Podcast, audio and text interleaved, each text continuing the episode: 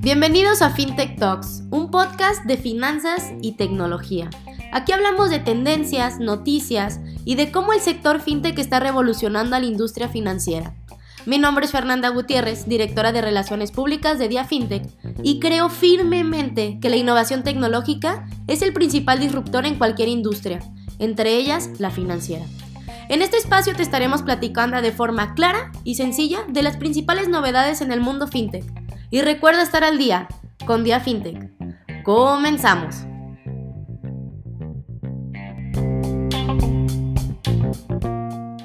Bienvenidos a la decimoséptima emisión de FinTech Talks. Soy Fernanda Gutiérrez, socia de Aguilar Sang, firma legal especializada en empresas y startups del sector FinTech y cofundadora de Dia FinTech, startup que se dedica a la creación de cursos, eventos y noticias del sector FinTech en México y Latinoamérica.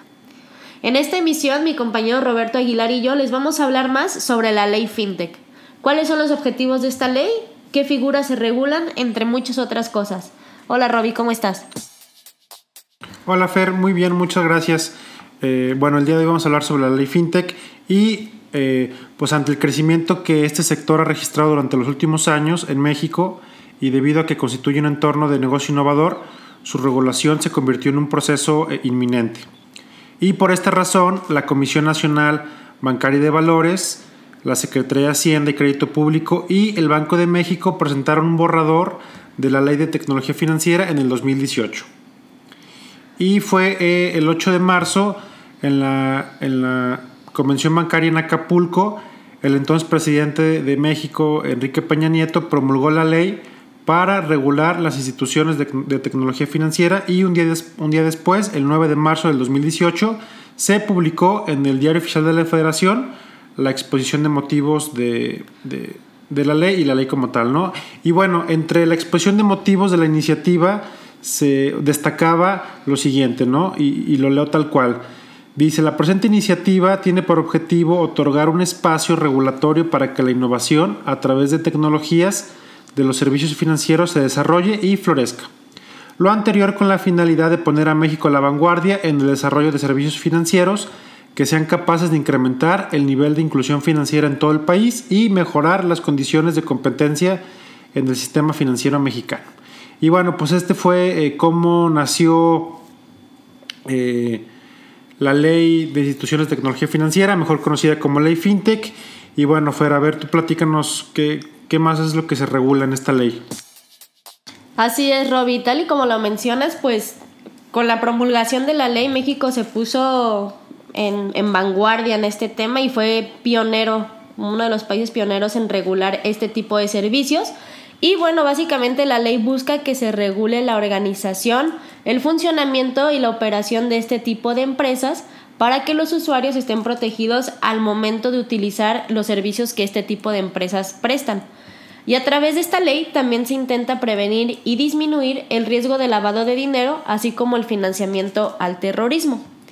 La ley FinTech se centra en regular aquellos servicios que implican una recepción masiva de recursos del público eh, como lo pueden ser las instituciones de fondo colectivo o en aquellos servicios que el cliente efectúe pagos o transferencias o que los vaya a retirar eh, con posterioridad, como lo son las instituciones de fondo de pago electrónico.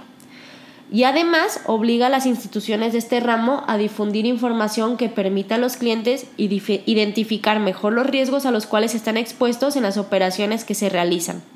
Entonces, Robbie, mira, mira, a grandes rasgos, la ley FinTech tiene cinco principales ejes. El primero son las instituciones de financiamiento colectivo, mejor conocidas como las crowdfunding. En segundo lugar, vamos a ubicar a las instituciones de pagos electrónicos, que pueden ser las wallets digitales. En tercer lugar están los activos virtuales. Cuarto lugar están las interfaces de aplicadas de programación, las APIs o todo este tema que versa sobre el Open Banking.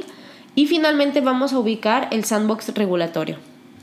Así que, Robbie, ¿te parece bien si vamos comentando un poquito más sobre estos ejes de la ley? Sí, claro, si, te parece bien, eh, arrancamos con, con, las empresas de crowdfunding o como las define la ley como las instituciones de fondo colectivo. Y bueno, la principal actividad que regula la ley FinTech eh, en este respecto consiste en poner en contacto a personas del público en general con el objetivo de que entre ellas se otorguen financiamientos mediante operaciones de financiamiento colectivo, ya sea a través de aplicaciones informáticas, interfaces, páginas de Internet o cualquier otro medio de comunicación electrónico o digital. Para organizarse y operar como una institución de financiamiento colectivo es necesario obtener una autorización por parte de la CNBB previo acuerdo del Comité Interinstitucional, el cual está conformado por funcionarios de la Secretaría de Hacienda, Banjico y la CNBB. Y bueno, hay principalmente eh, tres tipos de crowdfunding o cuatro. Eh, el número uno es el de deuda, que son eh, cuando los inversionistas otorgan préstamos, créditos o cualquier otro tipo de financiamiento causando un pasivo a los solicitantes, es decir, pues entre varias personas te pueden prestar. Luego está el tema de, de fondeo de capital y es el cual los inversionistas adquieren títulos representativos del capital social de personas morales. Y también tenemos el tema de copropiedad o regalías y es cuando los inversionistas y solicitantes celebran entre ellos asociaciones en participación o cualquier otro tipo de convenio por el cual un inversionista adquiere una parte alícuota o participación de un bien presente o futuro en los ingresos, utilidades, regalías o pérdidas que se obtengan de la realización de las actividades o proyectos del solicitante. Así es, Robbie. Bueno, en lo que respecta a las instituciones de fondos de pago electrónico, mejor conocido como las e-wallets, wallets digitales, bueno, este, este tipo de instituciones son conocidas en inglés como Payment Institution y como lo establece el artículo 22 de esta ley, son entidades que de manera habitual y profesional prestan servicios de emisión, administración, redención y transmisión de fondos de pago electrónico a través de la tecnología. Y al igual que las instituciones que nos acabas de mencionar, que son las de fondeo colectivo, eh, se requiere una autorización por parte de la comisión para poder operar y con previo acuerdo del comité interinstitucional. Aquí vamos a ubicar a los a lo que podemos eh, a lo que denominamos como los neobancos, ¿no? Los challenger banks son este tipo de, de empresas. Ok, luego tenemos también el tema de activos virtuales y bueno, pues para muchos eh, son el tema más complejo y también pues uno de los más relevantes que se incorpora en la ley FinTech. Y pues se establece, eh, por ejemplo, hablando de las empresas de crowdfunding, que pues e, pueden hacer operaciones a través de activos virtuales siempre y cuando se cumplan con las disposiciones que emita eh, el Banco de México. Por parte de las wallets digitales también se desprende que pues las instituciones de fondo de pago electrónico, eh, las unidades contabilizadas en un registro electrónico referidas a activos virtuales determinadas por el Banco de México se considerarán como fondos de pago electrónico. Entonces, este, otra vez, pues, ya se menciona los activos virtuales, pero lo deja eh, eh, pues como en stand-by a espera de que el Banco de México emita por las regulaciones eh, o las disposiciones que vengan a regular los activos virtuales como tal. ¿no? Entonces, ya existe en la ley un tema de activos virtuales, sin embargo, al día de hoy, pues, eh, pues nada más está en la ley y no, ahorita no, todavía no se puede operar con activos virtuales en México.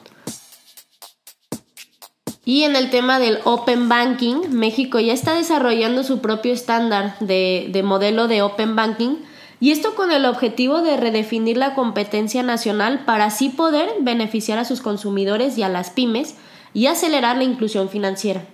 Considerando que siete principales bancos poseen el 78% del mercado en México, este estándar podrá ayudar a reducir el riesgo de monopolios de datos e impulsar el crecimiento de una competencia sana entre proveedores del sector financiero. Lo anterior con el objetivo de beneficiar a consumidores, pymes y personas que actualmente están marginadas del sistema financiero.